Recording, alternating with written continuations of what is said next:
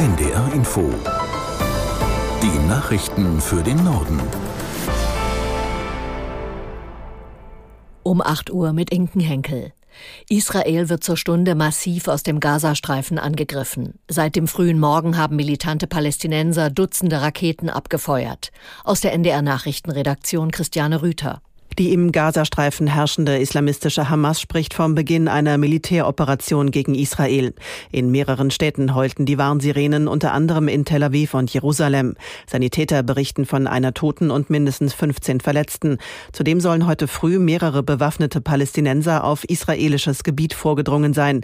Das Militär rief die Einwohner der Grenzorte dazu auf, in ihren Häusern zu bleiben. Augenzeugen berichten von Schusswechseln auf den Straßen.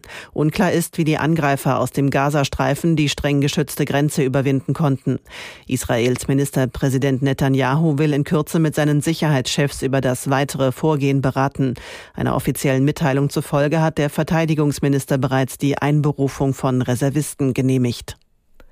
Die Bundesregierung plant offenbar im kommenden Jahr keine Zahlungen mehr an private Seenotretter. Das berichtet die Bild und beruft sich auf den Teilhaushalt des Auswärtigen Amts für 2024. Darin gebe es keinen Vermerk mehr zu einer solchen finanziellen Unterstützung. Aus der NDR Nachrichtenredaktion Torben Müller.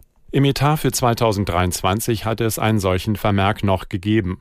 Jetzt heißt es in dem Bericht mit Verweis auf Kreise im Haushaltsausschuss des Bundestags, das Kanzleramt sei gegen weitere Zahlungen. Das Auswärtige Amt sehe das ähnlich. Die finanzielle Unterstützung privater Seenotretter hatte zuletzt Streit zwischen Deutschland und Italien ausgelöst.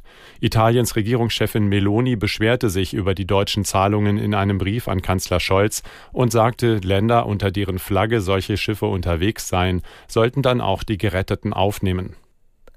NATO-Generalsekretär Stoltenberg hat die deutschen Waffenlieferungen an die Ukraine gelobt.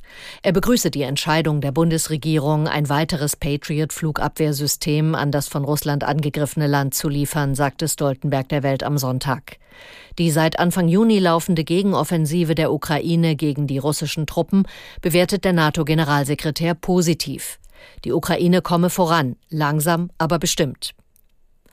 Zum Auftakt des siebten Spieltags der Fußball-Bundesliga haben sich Mönchengladbach und Mainz mit einem Unentschieden getrennt. Am Ende stand es 2 zu 2. Aus der NDR Sportredaktion Lars Bente. Durch den späten Gegentreffer verpasste der FSV Mainz erneut den ersten Sieg in dieser Saison. Den bereits fünften Erfolg möchte Nordclub Wolfsburg am Nachmittag feiern. Der VfL spielt beim bisherigen Überraschungsteam der Liga, dem VfB Stuttgart, um Top-Torschütze Girassi.